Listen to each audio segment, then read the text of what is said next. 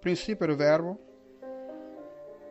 e o Verbo estava com Deus, e o Verbo era Deus.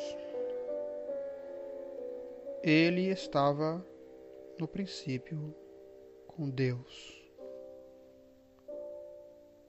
Olá, que a paz de Cristo esteja em seu coração, sobre sua vida, onde quer que você esteja. Bem-vindo a mais esse áudio aqui do canal Logos da Vida. O tema que estamos, o assunto que estamos discorrendo ao longo desses áudios é a Trindade imanente e a Trindade econômica. Já foram editados alguns áudios, inclusive dois áudios de introdução. Eu quero convidar você aqui, se você caiu de paraquedas nesse áudio, você volte lá no canal e abaixo para você ver, ouvir alguns dos dois áudios de introdução, para que você tenha uma ideia aí de qual é a proposta desses áudios é, e você possa acompanhar aí esta construção né, do entendimento, compreensão dessa doutrina com base é, tanto na história como também no texto sagrado. Uh, já editamos um áudio lá intitulado Pais, Pais Apostólicos, onde discorremos sobre a biografia de cada um deles. São apenas quatro. Também fizemos um áudio intitulado ali Os Pais Apologistas, que parecem que são sete ou oito. Também discorremos sobre a biografia deles. Esses são os chamados pais pré-nicenos, né? Aqueles escritores que é, foram autores dos primeiros escritos da patrística. E a nossa proposta é adentrar um pouco na leitura desse conteúdo da, dos textos da patrística, porque é dali que derivam os conceitos, as formulações uh, que ao longo do tempo vão se formando e servindo de base, de pedras angulares aí os conceitos das doutrinas ortodoxas herdadas e, sobretudo, do grande dogma da Trindade, a Trindade Santa, a Trindade conforme nós temos ela revelada nos textos sagrados. Louvado seja Deus. Eu convido você a dar uma pausa no áudio, nesse áudio, e voltar lá e baixar esses áudios e escutar para que você possa acompanhar aí o raciocínio linear desses assuntos e não ficar assim um tanto perdido, né? Perdido aí na, no entendimento, no raciocínio que nós estamos querendo, estamos querendo construir ao longo desses áudios.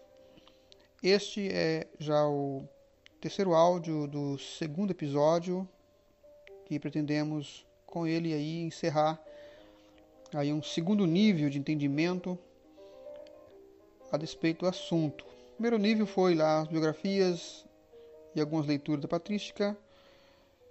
E o segundo nível nós penetramos aí um pouco mais na leitura dos pais apologistas, nos conceitos que eles discorreram nas suas obras sobre o logos, como eles entendiam, como eles interpretavam o logos. E nesse aqui nós queremos avançar e completar esse segundo nível, evocando aqui os textos que eles evocaram enquanto defendiam ali as suas convicções a respeito do Logos eterno, do Verbo divino que se encarnou, pois a compreensão desses assuntos é fundamental, é essencial para que você possa compreender aí de forma inteligente, racional e muito mais ainda pela fé porque é pela fé que nós aceitamos a doutrina, é pela fé que nós abraçamos é, esse Deus vivo, maravilhoso, extraordinário, que se revelou é, para nós na história e também entrou em nossa experiência. Volte lá, baixe o áudio escute-os em nome de Jesus.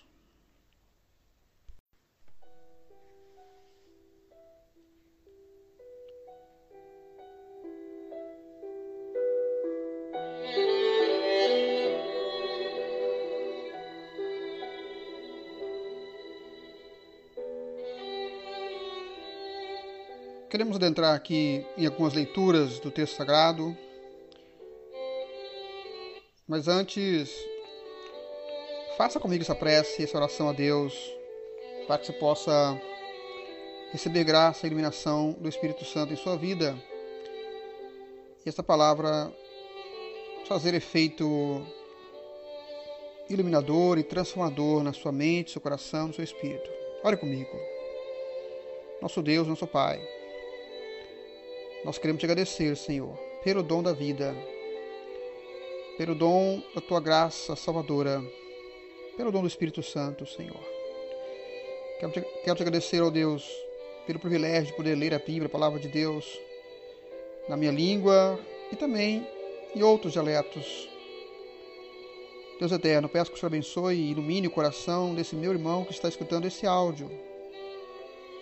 Senhor, Ilumina os olhos do nosso coração. Ilumina os olhos do nosso entendimento. Abre a nossa visão espiritual, Senhor. Corrige todas as deficiências que nós temos no nosso entendimento a respeito do conhecimento da pessoa de teu Filho Jesus Cristo. A respeito do conhecimento de Ti mesmo, Senhor, como Deus que se revelou na história e entrou em nossa experiência. Ó Deus, nós carecemos dessa iluminação que advém da obra e da ação do Teu Espírito Santo e também da Tua revelação escrita, que é a Tua palavra.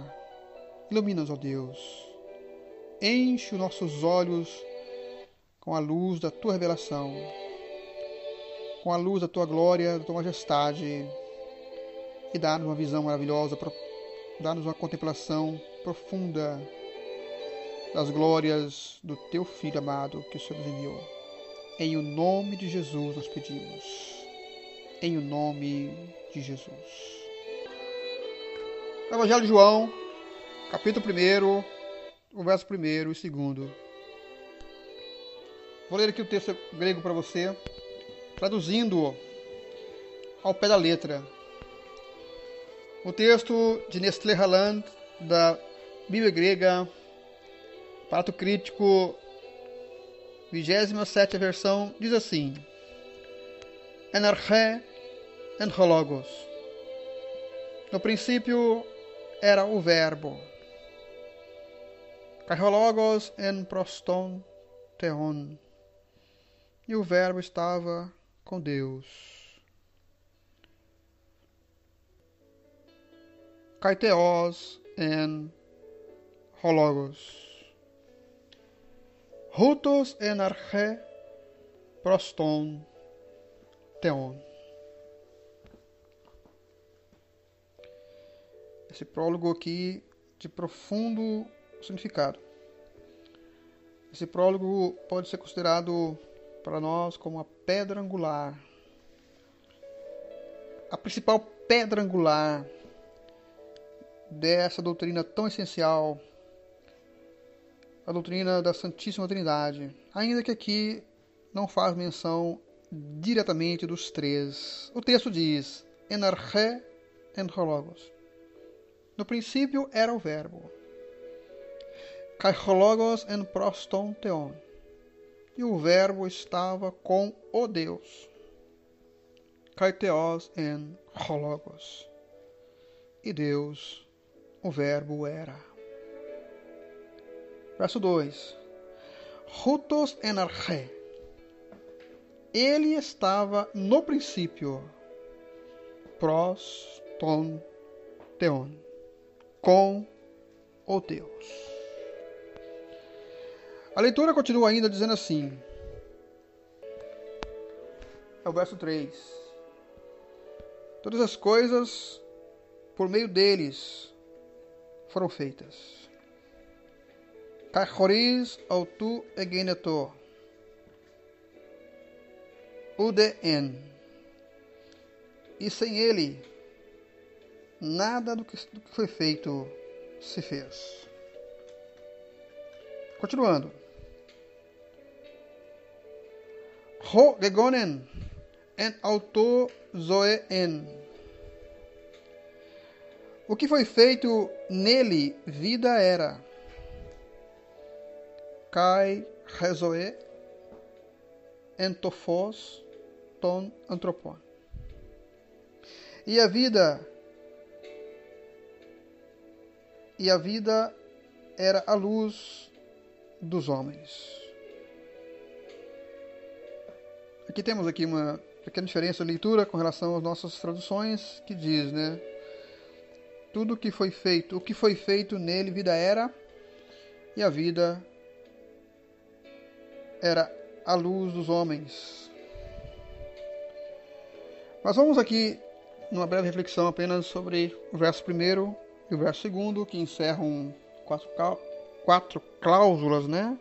Primeira cláusula do princípio era o verbo. Segunda cláusula, e o verbo estava com Deus. Terceira cláusula, e o verbo era Deus.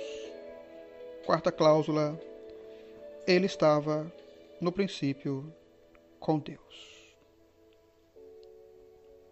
Nós lemos aí alguns trechos das obras dos pais apostólicos, as sete epístolas ali de Inácio de Antioquia, também a epístola de Clemente de Roma aos Coríntios. Nós lemos trechos lá também das convicções a respeito do Logos dos inscritos de Justino Mártir, que é um dos primeiros apologistas da história. Lemos também ali Irineu Lyon, Irineu de Lyon, as suas convicções, e todos eles ali, em todas essas leituras, ficou bem claro lá que eles tinham profundas convicções, né? A respeito da divindade do Logos, da pré-existência do Logos e também da geração eterna do Logos. São três temáticas aí, né, fundamentais, essenciais a respeito da cristologia do Logos.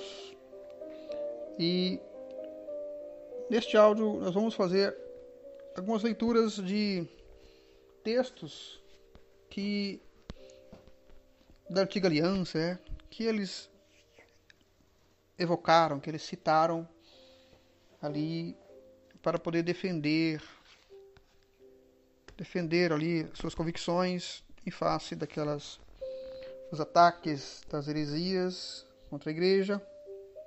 E é interessante que eles citaram muito, né, os pais apostólicos, os pais, aliás, mais os pais apologistas, e eles citaram muito lá textos do Antigo Testamento, inclusive em defesa da sua fé perante os judeus, porque eles, talvez porque eles não tinham ainda um canon, um canon bem definido, e também é, os inscritos apostólicos só tinham reconhecimento, credibilidade entre eles, né, a igreja primitiva ali Cada igreja local tinha ali a sua lista de livros que eram autorizados a ser lidos. Essas listas variavam de localidade para localidade. Mas, ao defender as suas convicções e fé, eles citavam as profecias dos profetas da Antiga Aliança, os Salmos, para testemunharem que as profecias se cumpriram em Cristo. Mas a despeito também, é, a despeito das convicções, a respeito das convicções que eles tinham da divindade do Messias, é, da sua pré-existência, eles citaram textos do Antigo Testamento e é isso que nós queremos discorrer aqui nesse, nesse, nesse áudio. É, passo a passo para completar esse segundo nivelamento, né? Para poder depois, só somente depois nós penetrarmos aí na leitura e no exegese mais propriamente dito dos textos do Novo Testamento, onde se apoiam a doutrina tanto da divindade de Jesus Cristo, da sua pré-existência, como também da sua geração eterna geração eterna do Logos no seio da divindade. Os pais apologistas, quando falavam para os seus opositores a respeito da pré-existência do Logos, no capítulo 7 e o seu verso 14, onde diz: Portanto, o Senhor mesmo vos dará um sinal. Eis que a Virgem conceberá e dará à luz um filho e lhe chamará Emanuel. A Virgem me chamará Emanuel. Esse texto foi citado lá pelos pais apostólicos, pais apologistas, é, evocando as convicções deles a respeito da divindade do Messias, porque a palavra Emanuel significa Deus conosco. Esse nome também aparece no mesmo livro de Isaías, capítulo 8, e o versículo número 8, parte B, onde diz assim: As alas estendidas do seu exército cobrirão a largura da tua terra, ó Emanuel. Aqui aparece novo, segunda vez, o nome do Messias, Emanuel. Mas o que é interessante é que esse nome aparece uma terceira vez nos textos de Isaías, porém não mais traduzido como um nome, mas como uma expressão, propriamente dita, do significado do nome. E essa expressão aparece lá no capítulo 8, no verso número 8. A parte B diz assim: ah, desculpe, a parte, o versículo 10, a parte B do versículo fala assim: Forjai projetos e eles serão frustrados, dai ordens e elas não serão cumpridas. Por quê? Porque, aí vem a expressão hebraica que, Emanu, el. Que, Emanu, el. Porque, Emanu, conosco, ele Deus. Porque conosco está Deus. Então aqui aparece pela terceira vez aí o nome do Emanuel, porém não mais traduzido como nome, porém o seu significado corrente, que é Emanu, conosco, ele, Deus. Então conosco está Deus. Um nome bem sugestivo, né? Que sugere que o Messias seria divino. Outro texto também que é citado por eles, os pais apologistas, quando eles se dirigem mais assim aos pagãos, gregos pagãos, os gentios, eles citam a profecia de Miqueias também, uh, no capítulo 5 e no seu versículo de número 2 onde Miqueias profetizou assim. Miqueias, o morastita, escreveu a respeito do lugar onde o Messias deveria de nascer. E ele diz: E tu, Belém Efrata, pequenas demais, para figurar como grupo de milhares de Judá, de ti me sairá o que há de reinar em Israel, e cujas origens e cujas origens, outras versões dizem, cujas saídas são desde os tempos desde os tempos antigos, desde os dias da eternidade. Eis aí a origem do Messias divino. Eu pergunto para você, será que lá na eternidade passada, lá tem dias? Lá o sol nasce? A terra gira? Claro que não.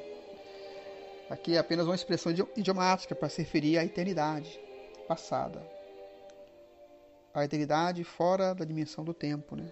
A temporal. Eles também citaram, não só os escritores sagrados da, do Novo Testamento, mas também, mas também é, os apologistas citaram para os pagãos dois textos do Salmo 45. Vamos lê-lo. No Salmo 45 está escrito assim, versículo 6: O teu trono, ó Deus, é para todo sempre. Cetro de equidade é o cetro do teu reino. Ama, amas a justiça e odeias a iniquidade. Por isso, Deus, olha que interessante. Versículo 7, parte B. Por isso, Deus, o teu Deus,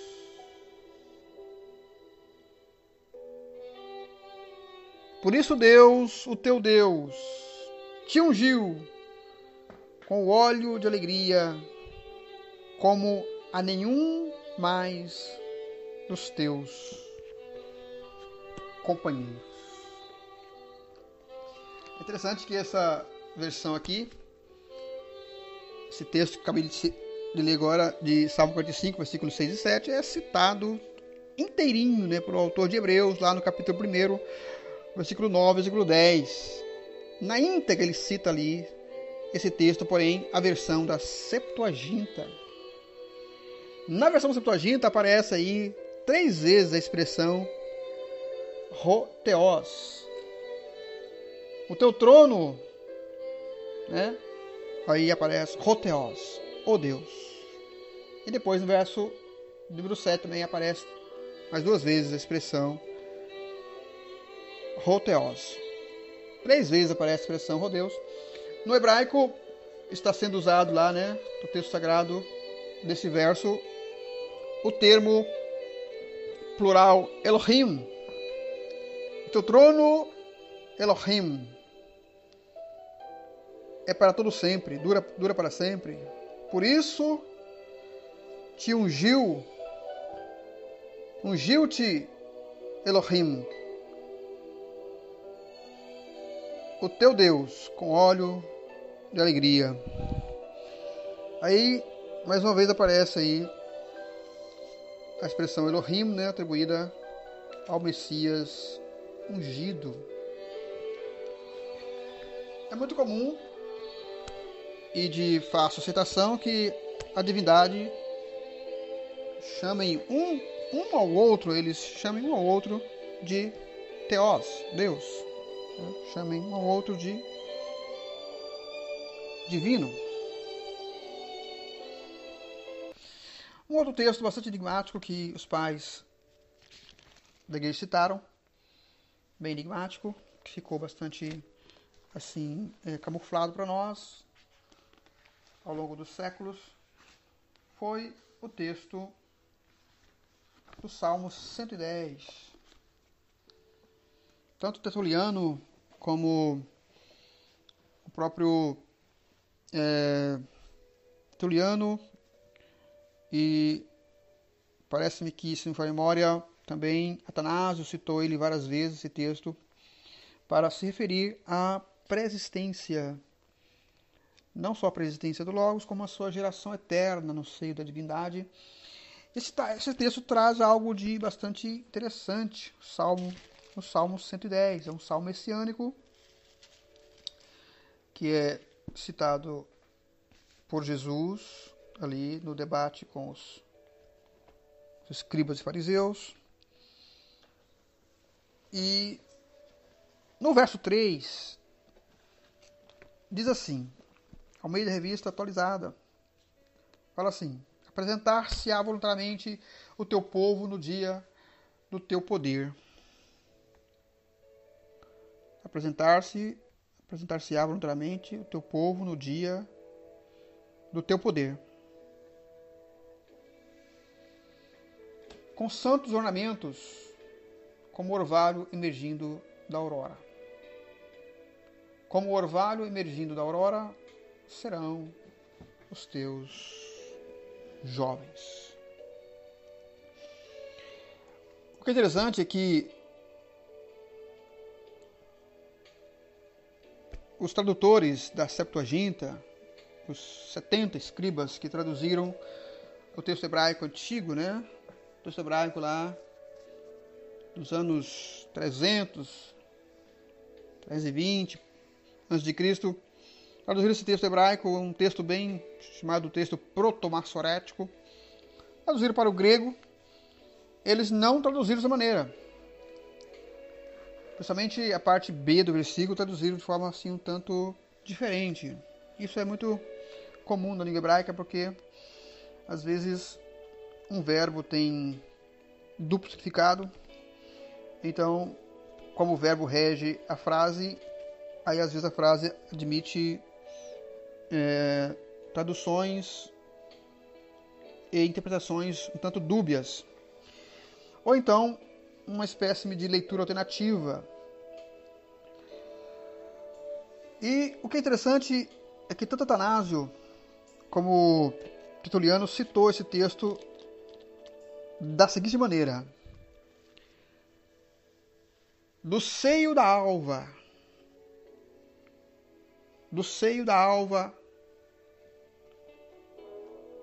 ou do ventre.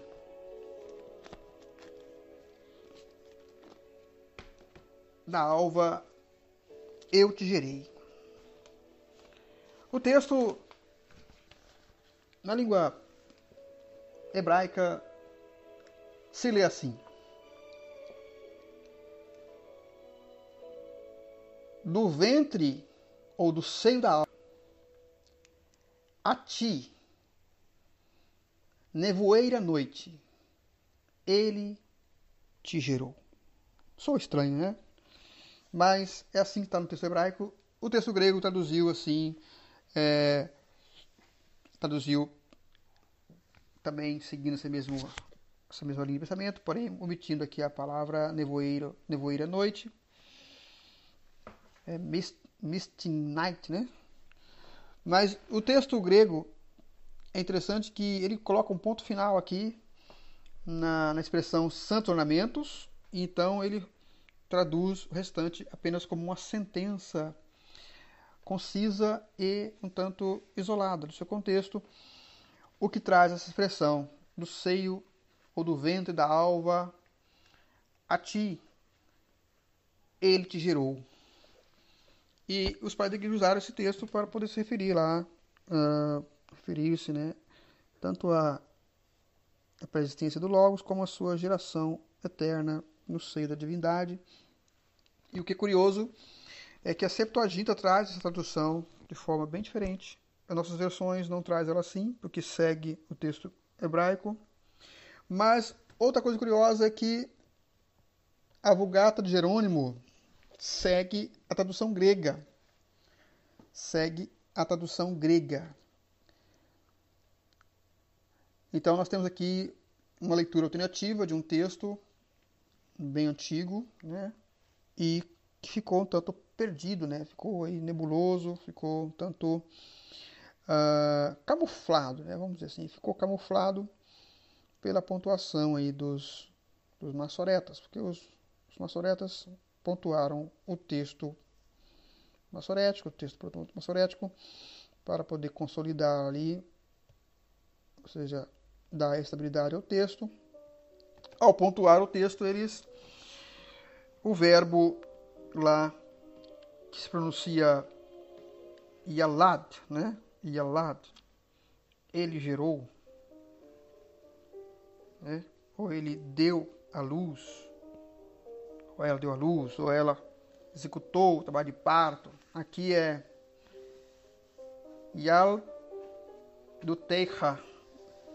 Yal do Teja se traduz ele te gerou. Ele gerou a ti.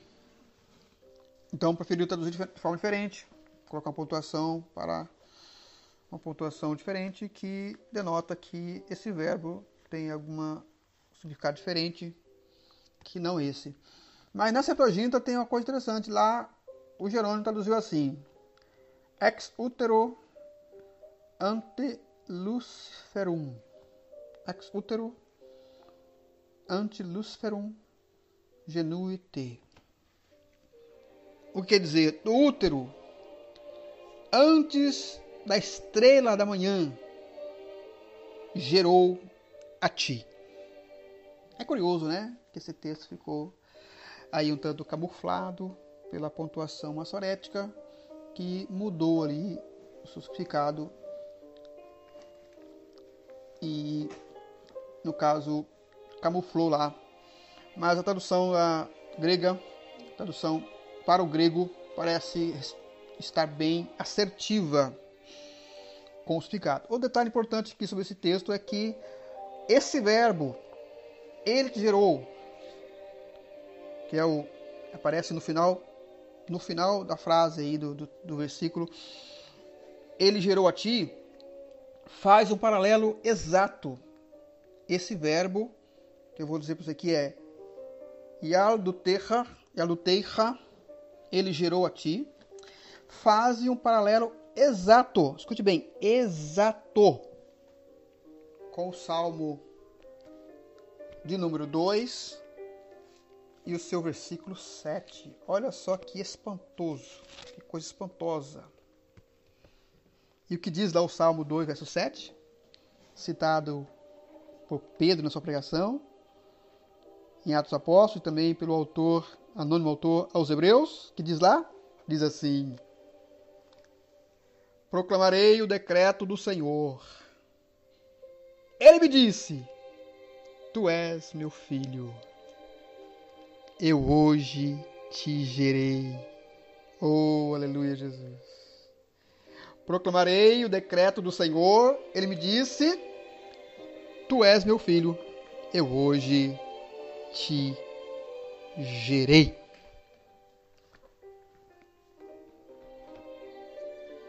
É isso mesmo, meu querido, não é extraordinário? Essa parte B aí, última, última frase do verso do Salmo 110, verso 3. O verbo que está lá faz um paralelo exato com o Salmo 2, verso 7, citado pelos apóstolos e pelos inscritos sagrados do Novo Testamento para se referir à geração eterna do Filho de Deus. Então, tanto os pais apologistas como a versão Septuaginta que seguiam e também como Atanásio, o grande anão negro, que foi um gigante no combate na, nas batalhas épicas contra os hereges do primeiro século, aliás, do segundo século, terceiro século, eles estavam usando aqui um texto de peso para se referir aí à geração eterna do Logos. Nós vamos aí, se Deus quiser, no próximo episódio, episódio 3, vamos adentrar com mais delicadeza, com mais reverência e com certa um pouquinho mais de profundidade dentro desses textos exegéticos para penetrarmos através deles aí, nós penetrarmos um pouco aí na compreensão é, deste tema tão sensível que é a geração eterna do Logos. Como podemos compreender a geração eterna do Logos divino no seio da divindade e que implicação isso tem para a compreensão da divindade revelada assim a divindade revelada na economia de Deus. Né? E a trindade econômica nada mais é que a trindade revelada é, dentro dessa linha histórica onde Deus estabeleceu estações, estabeleceu dispensações, tempos, e ele estabeleceu modos, maneiras de se relacionar com o seu povo, se relacionar com a sua criação, se relacionar também com aqueles a que ele chamou para cooperar com seus propósitos. Vamos ter, é, parar por aqui. Aqui nós encerramos um segundo nível aí desses dados históricos e dados também é, bíblicos. Vamos entrar aí no terceiro episódio abordando é, mais questões, entrando mais assim, formando mais uma aí uma terceira base, é, terceira base, né, para a gente poder avançar para a quarta, quarto nível.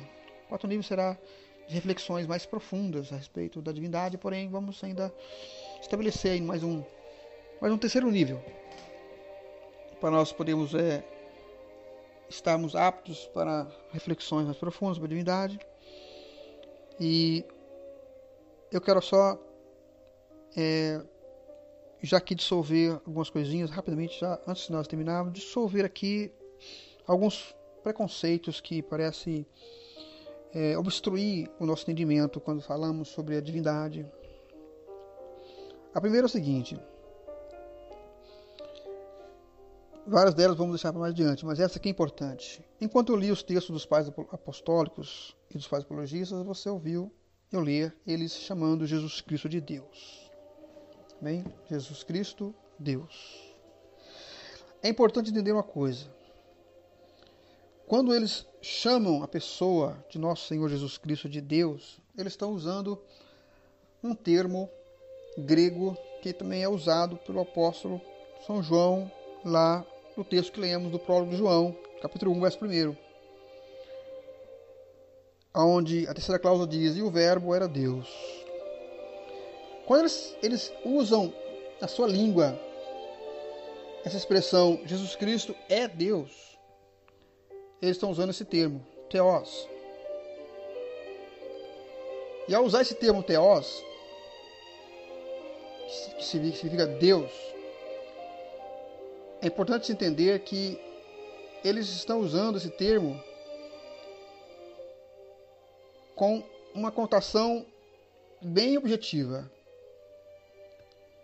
Ou seja, eles estão usando esse termo com a mesma conotação que usou o apóstolo lá, na terceira cláusula do prólogo de João, quando ele diz: Kaiteos en hologos.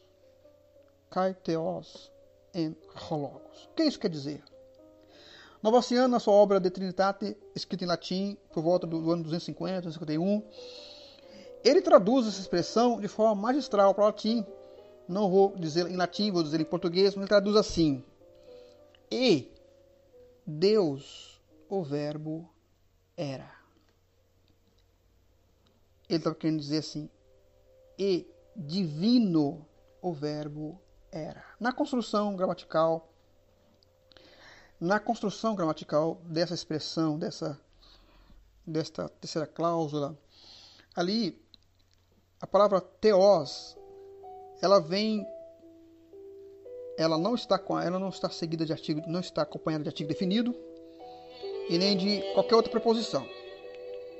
Ela apenas diz kai teos. Kai teos and hologos. E Deus, o verbo era. Ela não está seguida de, de artigo definido, porque senão seria traduzido e o Deus, né? E o Deus e não é assim. Ela está seguida de um verbo, que é o verbo ren, traduzido por ser ou estar. E lá está no pretérito perfeito. Quando essa palavra hotel, aliás, teos, é seguida de um verbo, ela ganha uma função de adjetivo. Isto mesmo. Ela passa a ter a função, dentro da sintaxe da frase, a função de adjetivo. Então, a leitura correta, a leitura mais exata seria assim: em vez de dizer e Deus o verbo era, e não está errado dizer isso, Deus o verbo era, porém, para o nosso português soaria mais exato dizemos assim, e divino o verbo era, porque lá ela está exercendo a função de adjetivo qualitativo. Adjetivo qualitativo. Então, quando traduzimos a palavra teos com o seu sentido de adjetivo qualitativo, então significa divino. A expressão para nós soaria assim: e divino o verbo era.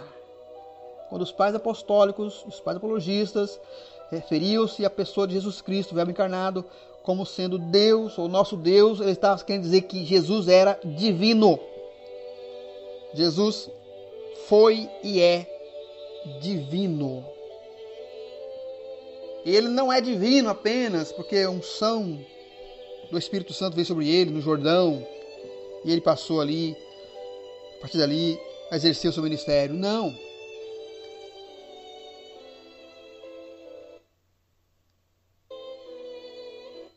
Ele é divino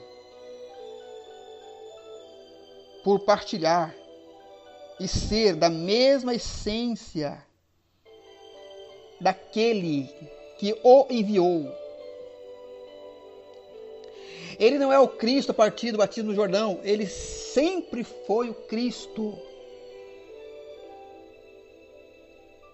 Desde lá da eternidade passada, na sua pré-existência, ele já era o Cristo. Veja bem, quando ele nasceu ali na manjedoura, os anjos anunciaram aos pastores de Belém: Eis aqui vos trago novas de grande alegria, é que na cidade de Davi vos nasceu o Cristo, que é o Salvador. E é bom que se entenda que quando os pais apologistas, os pais apologistas e os pais apostólicos usam também o título o Christos, que no grego é o Cristo,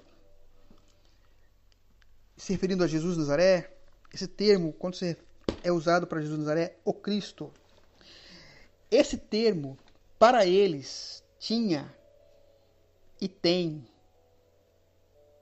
clara conotação com divino. O Cristo, para eles, era sinônimo de divino. Aí você pode, você pode perguntar assim, mas Moisés não era divino. Ele foi ungido, não era divino. Arão foi ungido, não era divino. Davi foi ungido, não era divino. Sim, eles eram mortais como você e eu. Eles foram ungidos, quer por um ato divino, quer por um ato, um ato ritualístico, como Arão e como os reis de Israel, alguns reis de Israel. Porém, nós sabemos que ali se trata de pessoas humanas que foram ungidas para uma função específica, para uma missão específica. Mas com Jesus não é assim. Com Jesus Nazaré, ele era o Cristo já desde a eternidade, desde o seio da divindade. E a palavra Cristo tem conotação clara, nítida para eles, os leitores da língua grega, com ser divino. Jesus Cristo é divino por compartilhar da mesma essência daquele que o enviou. Oh, louvado seja o nome santo do Senhor. Que Deus possa iluminar seu coração, sua mente e você compreender essa verdade tão clara, tão límpida como a luz do sol sobre nossas vidas. Oremos a Deus nesse instante. Nosso Pai Celestial, quero pedir a Ti que abençoe esse meu ouvinte deste canal. Abençoe e recompensa ele pela sua paciência em ouvir essas coisas, em refletir nessas coisas, em estar ouvindo esses áudios. Deus eterno, me abençoe também, me ajude a ser paciente e persistente aqui, Senhor, e avançar. Deus, me ajude, Senhor, a não perder o foco mais avançar nessa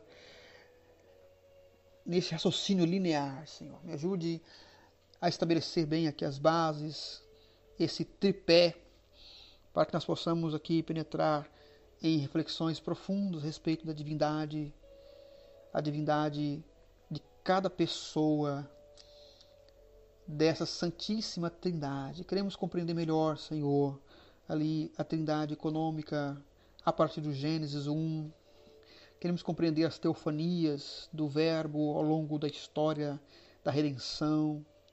Queremos compreender, Pai querido, ali a ação linda, maravilhosa do Teu Espírito Santo na história, tanto da criação como na história dos profetas, dos patriarcas. Deus bendito e santo, em nome de Jesus, o que nós queremos e precisamos muito, Senhor, nos dê a visão de contemplação que nós tanto necessitamos, Senhor. Em o nome de Jesus. Amém.